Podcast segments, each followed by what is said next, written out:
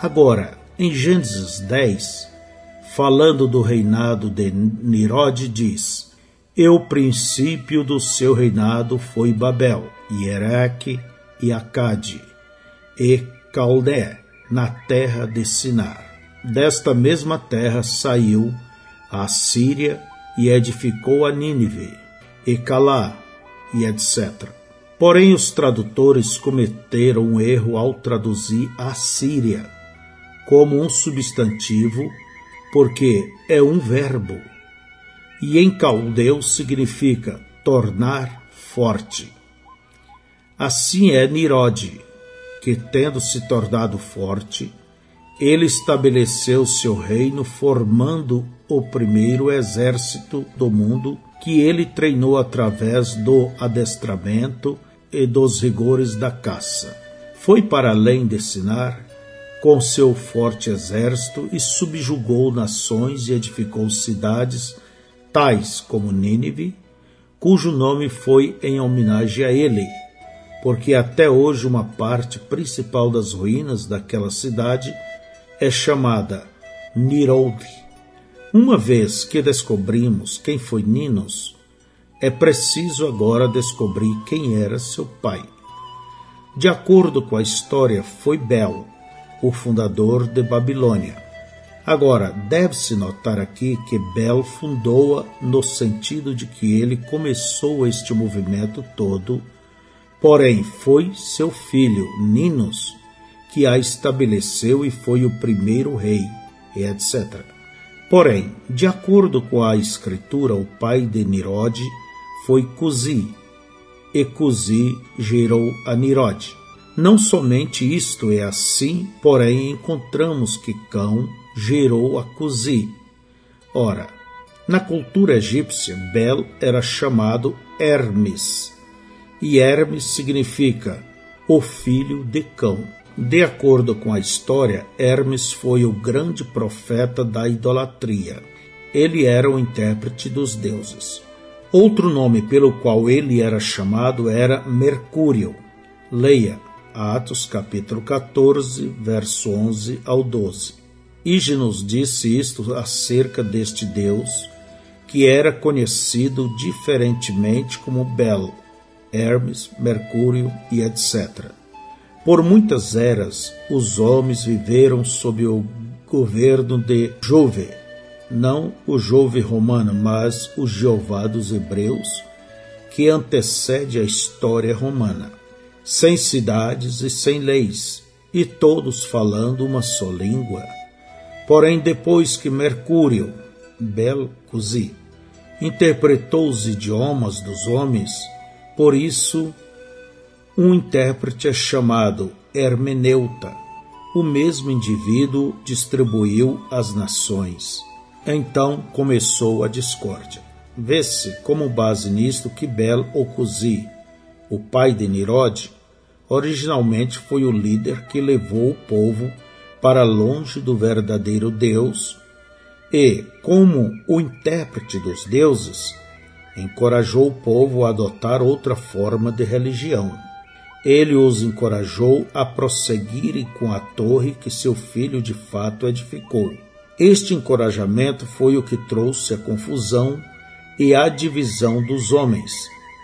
Portanto, ele foi tanto intérprete como semeador de confusão. Cusi, então, foi o pai do sistema politeísta, e quando os homens foram deificados pelos homens, é claro que ele tornou-se o pai dos deuses. Agora, Cusi era chamado Belo, e Bel, na mitologia romana, era Janus, ele é descrito como tendo duas faces e carregava um bastão com o qual ele confundia e espalhava o povo. Ovídio escreve que Janus disse a respeito de si mesmo: Os antigos me chamavam de caos. Assim encontramos que o Cusi da Bíblia, o rebelde original contra o monoteísmo, era chamado Bel Belos, Hermes, Janus e etc., entre os povos antigos. Ele simulava trazer revelações e interpretações dos deuses ao povo. Fazendo assim, ele provocou a ira de Deus para espalhar o povo, trazendo divisão e confusão. Agora, até este ponto vimos de onde veio o politeísmo ou adoração de muitos deuses. Mas você notou que também encontramos menção de um homem chamado Cusi, a quem foi dado o título de o Pai dos Deuses? Você notou aqui o velho tema das antigas mitologias de que os deuses se identificavam com os homens? É daí que vem a adoração aos antepassados. Portanto, podemos simplesmente examinar a história para descobrir acerca da adoração de antepassados. Bem, foi salientado que Cusi introduziu uma adoração de três deuses: Pai, Filho e Espírito. Três deuses que eram totalmente iguais, mas ele sabia da vinda da semente da mulher. Portanto, teria que haver uma mulher e sua semente no quadro. Isto foi realizado quando Nirod morreu. Sua esposa, Semiramis, o deificou e assim fez-se a mãe do filho e também a mãe dos deuses. Tão exatamente como a Igreja Romana deificou Maria. Eles alegam que ela era sem pecado e foi a mãe de Deus. Ela, Semiramis, chamou Nirode de Zoroasta, que significa a semente prometida da mulher. Mas não demorou muito até que a mulher começasse a atrair mais atenção do que o filho, e logo era ela a que era retratada como pisando a serpente sob seus pés. Eles a chamaram a Rainha do Céu e fizeram-na divina, quão semelhante ao dia de hoje, onde Maria, mãe de Jesus, foi elevada à imortalidade e agora mesmo, desde setembro de 1964, o Concílio Vaticano está tentando dar a Maria uma qualidade que ela não possui, pois eles prefeririam chamá-la Maria a Mediadora, Maria a Mãe de todos os crentes, ou Mãe da Igreja. Se alguma vez tem havido adoração babilônica aos antepassados de uma religião, é na religião da Igreja de Roma. Não somente a adoração aos antepassados originou-se na Babilônia, mas também a adoração à natureza. Foi na Babilônia que os deuses foram identificados com o Sol e a Lua, e etc. O principal objeto da natureza era o Sol, que tem propriedades doadoras de luz e calor, e afigura-se ao homem como uma bola de fogo nos céus. Assim, o principal deus seria o deus Sol, a quem eles chamavam Baal. Frequentemente, o Sol era representado como um círculo de chama, e logo ao redor dessa chama aparecia uma serpente. Não demorou muito até que a serpente se tornasse um símbolo do Sol e, consequentemente, fosse adorada. Dessa forma, o desejo do coração de Satanás foi completamente realizado. Ele era adorado como Deus. Seu trono foi estabelecido, seus escravos inclinavam-se diante dele. Lá em Pérgamo, ele foi adorado na forma de uma serpente viva. A árvore da ciência do bem e do mal, agora simbolizada na forma de uma serpente viva não apenas tinha seduzido Eva, mas a maioria da humanidade. Mas, como Pérgamo se tornou o trono de Satanás, se Babilônia era o trono? Novamente a resposta acha-se na história. Quando Babilônia caiu diante dos medos e persas, o rei sacerdote Átalos fugiu da cidade e foi para Pérgamo, com seus sacerdotes e mistérios sagrados. Lá ele estabeleceu seu reino fora do Império Romano e prosperou sob o cuidado do diabo. Este foi um resumo muito breve da história da religião babilônica e sua vinda a Pérgamo. Sem dúvida, muitas perguntas são deixadas sem resposta. E muito mais podia ter sido dito para nos esclarecer. Porém, este não pretende ser um estudo de história, mas sim uma ajuda ao estudo da palavra. A denúncia. Apocalipse, capítulo 2, verso 14 e 15. Mas umas poucas de coisas tenho contra ti, porque tens lá os que seguem a doutrina de Balaão, o qual ensinava Balaque a lançar tropeços diante dos filhos de Israel, para que comesse dos sacrifícios de idolatria e se prostituíssem Assim tens também os que seguem a doutrina dos nicolaítas, o que eu aborreço. Nesta era de Pérgamo, o Senhor denunciou duas doutrinas que ele aborrece. Um, a doutrina de Balaão, que trouxe idolatria e excessos pecaminosos a Israel em Baal Peor. E, dois, a doutrina dos nicolaítas, que tinha sido apenas obras na era de Éfeso. Combine esta denúncia com o fato dele ter enfatizado Pérgamo como o trono de Satanás. E é muito fácil e próprio concluir que de alguma maneira a religião de Babilônia tornou-se misturada com o cristianismo. Ora, isto não é meramente uma suposição, mas um fato histórico que provaremos voltando na história por volta de 36 depois de Cristo e avançando até o Concílio de Nicéia em 325.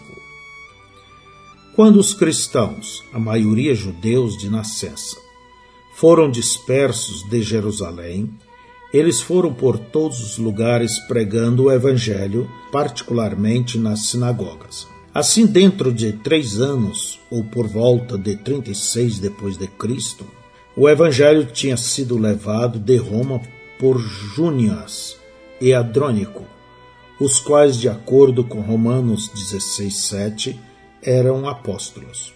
A obra floresceu ali por diversos anos, até que as constantes discussões dos judeus entre si mesmos fizeram com que o imperador Cláudio os expulsasse de Roma. Com os judeus banidos dessa cidade, a espinha dorsal daquela pequena igreja foi praticamente quebrada. Talvez até mesmo os anciãos fossem judeus e, portanto, teriam ido embora. O rebanho teria ficado abandonado, e uma vez que a palavra ainda não for escrita como um guia, seria muito fácil este pequeno rebanho se desviar com lobos cruéis à espreita e o espírito do anticristo à solta, encontramos na história que esta pequena igreja em Roma tornou-se irremediavelmente apóstata e começou a introduzir cerimônias pagãs sob títulos cristãos. Como o período de banimento durou 13 anos, os fundadores Júnias e Adrônico não voltaram até 54 depois de Cristo. Imagine o horror deles ao encontrar uma igreja com um título cristão que era lamentavelmente pagã.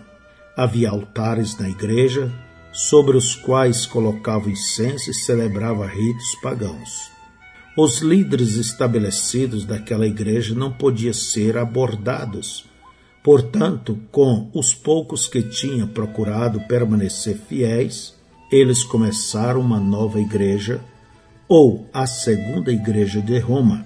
Deus misericordiosamente operou entre eles, com sinais e prodígios, de forma que foi começada uma terceira igreja.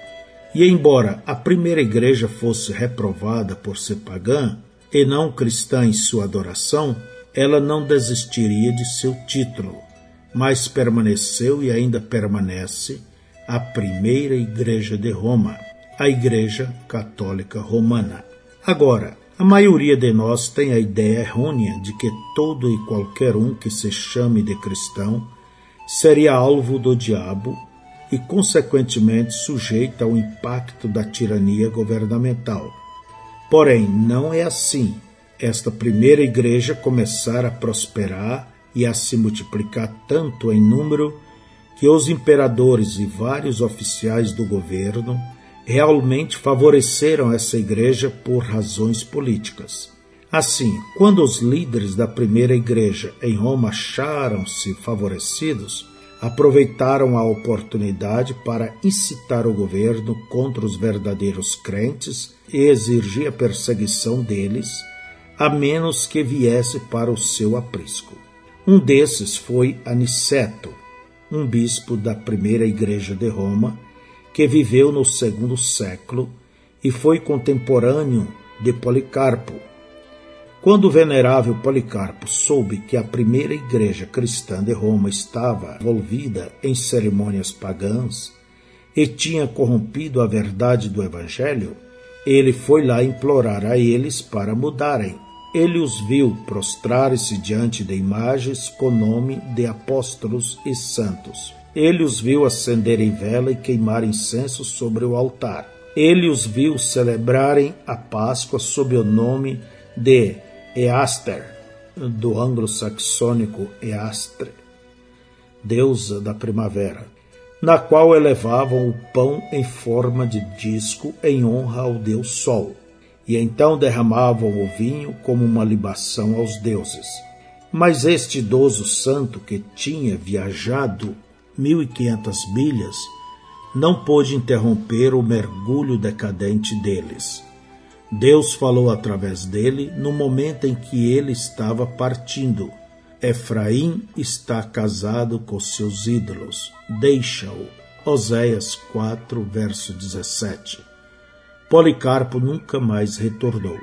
Seguindo Aniceto, veio o iníquo bispo de Roma chamado Vitor ele introduziu ainda mais festivais e cerimônias pagãs na primeira igreja e também empenhou-se ao máximo tentando persuadir as verdadeiras igrejas cristãs a incorporarem as mesmas ideias.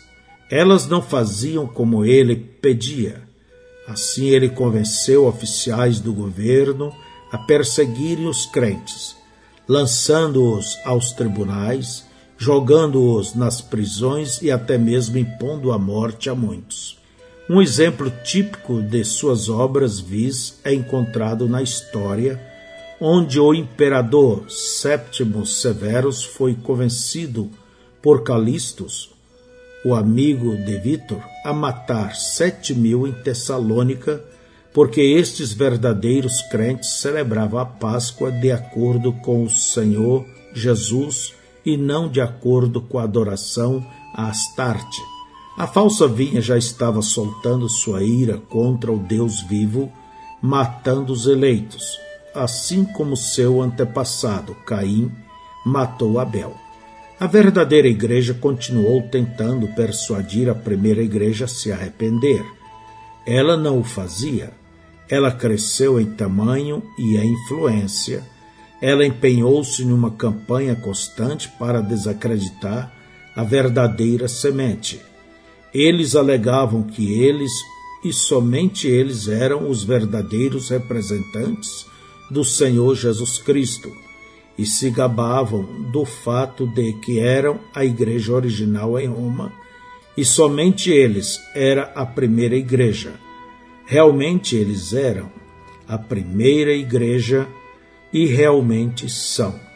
Assim, no tempo desta terceira era da Igreja, temos duas igrejas levando o mesmo nome, porém com uma amarga diferença entre elas. Uma se apartou da verdade, casou-se com ídolos e não tem nenhuma vida em si.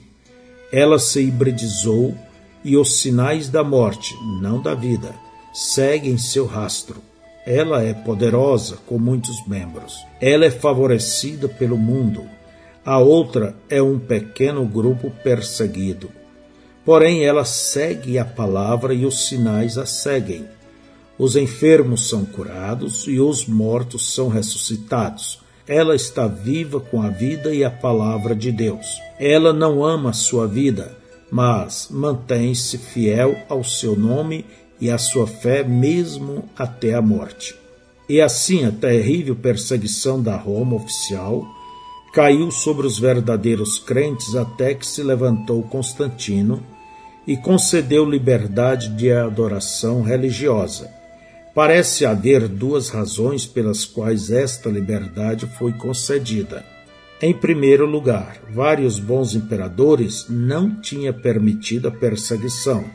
Porém, quando morreram, foram sucedidos pelos que matavam cristãos era tão sem sentido que finalmente chegou à consideração pública que os cristãos deviam ser deixados em paz. A segunda e melhor conhecida razão é que Constantino tinha uma batalha muito difícil pela frente para assumir o controle do império. Certa noite, num sonho, ele viu uma cruz branca aparecer diante dele. Ele sentiu que isto lhe era um presságio que, se os cristãos orassem pela sua vitória, ele venceria a batalha. Ele lhes prometeu liberdade caso fosse vitorioso.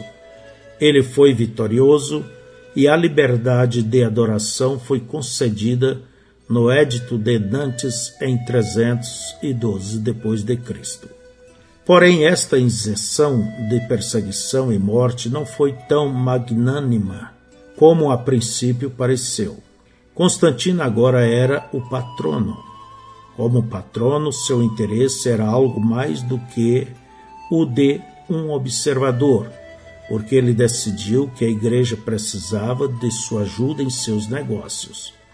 Ele os viram discordando sobre vários assuntos, um dos quais envolvia Arios, bispo de Alexandria, que ensinava a seus adeptos que Jesus não era verdadeiramente Deus, mas um ser secundário, tendo sido criado por Deus. A Igreja Ocidental sustentava uma opinião contrária, crendo que Jesus era a própria essência de Deus e, como diziam, co-igual com o Pai. Com tais assuntos, juntamente com a intrusão de cerimônias pagãs na adoração, o imperador convocou o concílio de Nicéia em 325 com o pensamento de que ele reuniria todos os grupos numa circunstância tal onde pudesse aplainar suas diferenças e chegar a um entendimento comum e todos serem um. Não é estranho que, embora começasse com Constantino, isto não morreu, mas está bem vivo hoje no papel do Concílio Mundial de Igrejas, e o que ele falhou em de fato conseguir será conseguido neste dia através do movimento ecumênico. Agora, essa interferência do Estado na Igreja é uma tolice, porque o mundo não compreende nem a verdade que se encontra na palavra, nem os caminhos da Igreja. Ora, a própria decisão dada pelo concílio de que Arius estava errado foi revertida dois anos mais tarde pelo imperador e por muitos anos aquela falsa doutrina foi impingida ao povo. Porém, que a Igreja e o Estado se ajuntariam foi, em verdade, pré-conhecido do Senhor. O próprio nome Pérgamo significa completamente casado. E realmente o Estado e a Igreja estavam casados, a política e a religião estavam unidas. Os filhos dessa união têm sido consistentemente os mais horríveis híbridos que o mundo já viu. A verdade não está neles, mas sim todos os maus caminhos de Caim, o primeiro híbrido. Não somente o Estado e a Igreja se casaram nesta era, mas a religião babilônica foi oficialmente agregada à primeira igreja. Satanás agora tinha acesso ao nome de Cristo e estava entronizado como Deus na adoração. Com a ajuda de auxílio federal, as igrejas herdaram belos edifícios que eram revestidos com altares de mármores branco e imagens de santos falecidos e é bem nesta era que a besta de Apocalipse 13, verso 3, que foi ferida de morte, o Império Romano pagão, voltou à vida e ao poder como o Santo Império Romano. Roma, como uma nação material, sofrera muita exaustão e em breve as sofreria por completo. Porém, agora já não importava, porque o seu império religioso a manteria internamente no topo do governo mundial, onde ela não aparentaria fazê-lo externamente. Deixe-me mostrar a exata verdade escriturística desse assunto, porque não quero que ninguém pense que eu estou dando uma revelação de mim mesmo, uma que não se encontra na Escritura. Daniel capítulo 2, verso 31 ao 45. Tu, ó rei, estavas vendo, e eis aqui uma grande estátua esta estátua, que era grande e cujo resplendor era excelente, estava em pé diante de ti, e a sua vista era terrível. A cabeça daquela estátua era de ouro fino, o seu peito e os seus braços de prata, o seu ventre e as suas coxas de cobre, as pernas de ferro, os seus pés em parte de ferro e em parte de barro. Estavas vendo isto, quando uma pedra foi cortada sem mão, a qual feriu a estátua nos pés de ferro e de barro, e os esmiuçou. Então foi juntamente esmiuçado o ferro, o barro, o cobre, a prata e o ouro, os quais se fizeram como a pragana das eiras no estio. E o vento os levou, e não se achou lugar algum para eles. Mas a pedra que feriu a estátua se fez um grande monte e encheu toda a terra. Este é o sonho, também a interpretação dele diremos na presença do rei. Tu, ó rei, és o rei dos reis, pois o Deus do céu te tem dado o reino, o poder e a força e a majestade. E onde quer que habitem filhos de homens, animais do campo e aves do céu, ele tos entregou na tua mão e fez que dominasse sobre todos eles. Tu és a cabeça de ouro. E depois de ti se levantará outro reino, inferior ao teu, e um terceiro reino de metal, o qual terá domínio sobre toda a terra. E o quarto reino será forte como ferro, pois, como ferro esmiuça e quebra tudo, como ferro quebra todas as coisas, ele esmiuçará e quebrantará. E, quanto ao que viste dos pés e dos dedos, em parte de barro de oleiro e em parte de ferro, isso será um reino dividido. Contudo, haverá nele alguma coisa da firmeza do ferro, pois que viste o ferro misturado com o barro de lodo. E, como os dedos dos pés eram em parte de ferro e em parte de barro, assim, por uma parte o reino será forte, por outra será frágil. Quanto ao que viste do ferro misturado com barro de lodo, misturar-se-ão com semente humana, mas não se ligarão um ao outro, assim como o ferro se não mistura com o barro. Mas, nos dias destes reis, o Deus do céu levantará um reino que não será jamais destruído, e este reino não passará a outro povo esmiuçará e consumirá todos estes reinos e será estabelecido para sempre. Da maneira como viste que do monte foi cortada uma pedra sem mãos, e ela esmiuçou o ferro, o cobre, o barro, a prata e o ouro, o Deus grande fez saber ao rei o que há de ser depois disto. E certo é o sonho e fiel a sua interpretação. Nisto está revelado um exato relato da encoberta história futura que foi profetizado vir sobre a terra desde o tempo de Daniel até que Jesus voltasse e reinasse como filho de Davi. É conhecido como os tempos dos gentios.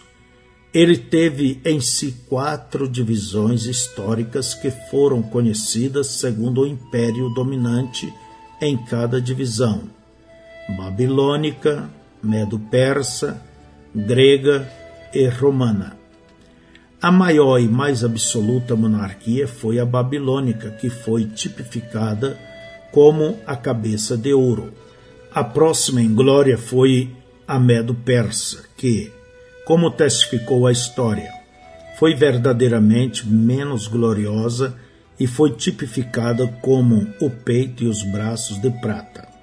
Então seguiu-se a era grega, cujo rei foi o mais brilhante de todos os líderes militares que o mundo já conheceu, e assim foi apropriadamente tipificada como o ventre e as coxas de cobre.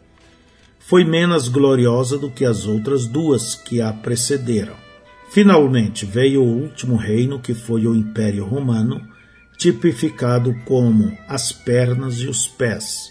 Mas, enquanto os reinos precedentes foram tipificados como minerais puros, ouro, prata e cobre puros, este último império foi ferro puro somente nas pernas, pois quando chegou aos pés era uma mistura de ferro e barro, e mineral e terra simplesmente não se mesclam, produzindo uniformidade e força.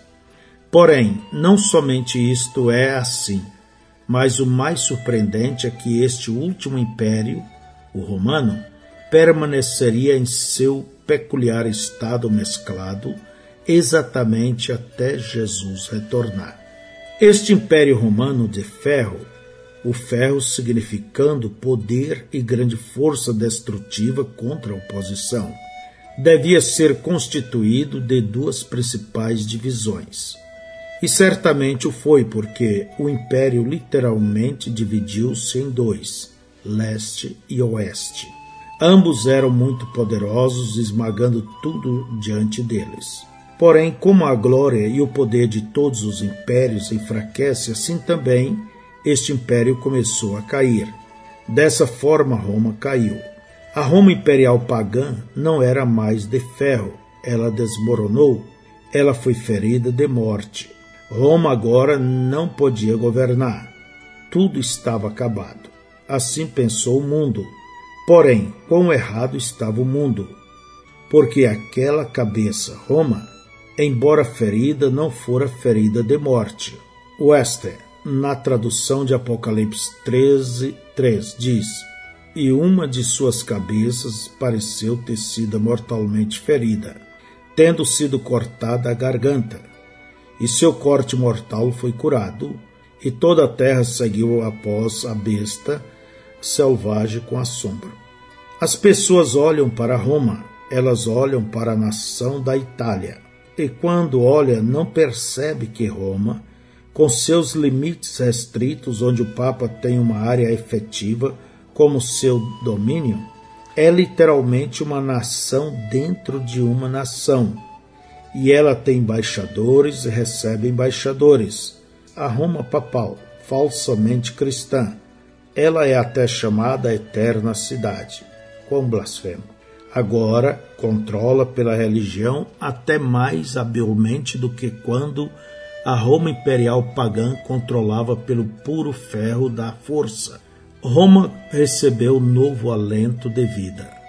Quando Constantino uniu a Igreja e o Estado e sustentou essa união pela força, o espírito que motivou a Roma pagã é o mesmo espírito que motiva agora a Roma falsamente cristã.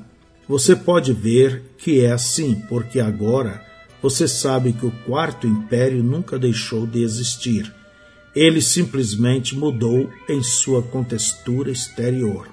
Uma vez que o Concílio de Nicéia passara o poder da Roma política para a Igreja, parecia que não havia limites aos quais chegaria esta primeira igreja cristã. O nome cristão, que se originalmente trouxe perseguição, agora tornou-se o nome dos perseguidores.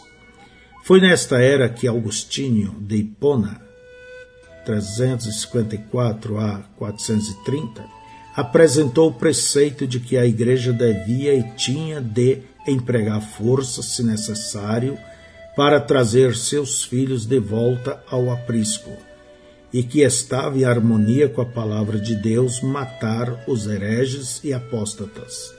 Em sua controvérsia com os donatistas, ele escreveu: Seria realmente melhor que os homens fossem levados a adorar a Deus pelo ensinamento e que não fossem compelidos a isso pelo medo da punição ou da dor.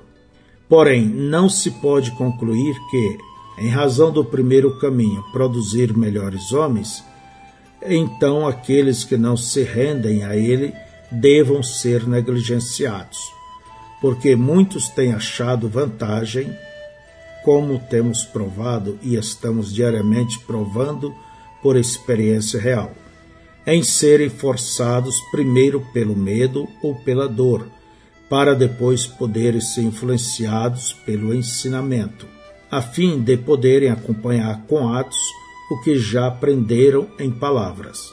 Embora sejam melhores aqueles que são guiados corretamente pelo amor, são certamente mais numerosos aqueles que são corrigidos pelo medo. Porque quem pode nos amar mais do que Cristo, que deu a sua vida pelas ovelhas? Todavia, após chamar Pedro e aos outros apóstolos apenas por suas palavras, quando veio chamar Paulo, ele não somente o constrangeu com sua voz, mas ainda lançou-o por terra com seu poder, e para que ele pudesse à força levar um que esbravejava em meio às trevas da infidelidade e desejar a luz do coração. Ele primeiro feriu com cegueira física, porque então não deveria a igreja usar força para constranger os seus filhos perdidos a retornarem? O próprio Senhor Jesus disse: Saí pelos caminhos e valados e força-os a entrar. Portanto, se o poder que a Igreja tem recebido por decreto divino em seu devido tempo, através do caráter religioso e da fé de reis, for o instrumento pelo qual aqueles que se encontram no caminho evalados, isto é, em heresias e cismas, são forçados a entrar, então, que eles não critiquem os serem forçados. A sede de sangue crescia a passo acelerado. A falsa vinha na Espanha agora tirava proveito do imperador Máximos para juntar-se ao ataque contra os verdadeiros crentes que tinha a palavra e os sinais e prodígios com eles. Assim, alguns priscianistas foram conduzidos a Treves pelo bispo Ichacos, 385. Ele os acusou de feitiçaria e imoralidade e muitos foram executados. Martim de Tours e Ambrósio de Milão protestaram contra isto e empenharam-se em vão para que a perseguição cessasse. Visto que a perseguição se prolongasse, esses dois bispos se recusaram a ter companheirismo com o bispo Datos e outros como ele. É estranho dizer que o Sínodo de Treves aprovou os assassinatos.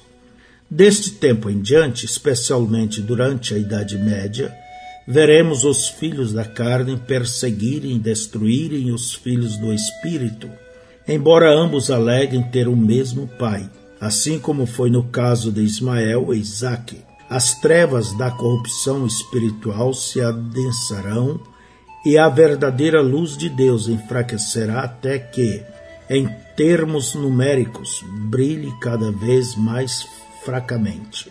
Todavia, a promessa de Deus permanecerá verdadeira, e a luz resplandece nas trevas, e as trevas não podem fazer nada acerca disto. Ora, até agora eu não apresentei aquele ponto da história que eu prometi cobrir, isto é, a mistura da religião de Nirode com a religião cristã. Você recordará que Átalos fugiu de Babilônia para Pérgamo e estabeleceu seu reino fora do alcance do Império Romano. Ele floresceu através dos anos sustentado pelo Deus deste mundo. Uma sucessão de reis sacerdotes seguiu Atalos até o reinado de Atalos III, quando, por razões só conhecidas pela soberania de Deus, ele legou o reino para Roma. Júlio César então tomou tanto o reino físico como o espiritual, porque ele tornou-se o pontífice máximo da religião babilônica e, portanto, foi rei sacerdote. Este título continuou passando para os imperadores seguintes até o tempo de Máximos III, que o recusou. De acordo com a história de Estevão, Foi então que o Papa tomou a liderança que o imperador rejeitara, e hoje ainda há um pontífice no mundo, e ele é verdadeiramente o Pontífice Máximos. Ele usa uma coroa tríplice e reside em Roma. E em Apocalipse 17, Deus não mais se refere a Pérgamo como trono de Satanás, nem diz que é onde Satanás habita. Não, o lugar do trono não é mais em Pérgamo, porém é o mistério Babilônia. Não é em Babilônia, mas no mistério Babilônia. Está numa cidade sobre sete colinas. Seu cabeça é anticristão, pois ele usurpou a posição de Cristo, que é o único mediador e que é o único que pode perdoar pecados. Sim, o Pontífice Máximos estar conosco hoje.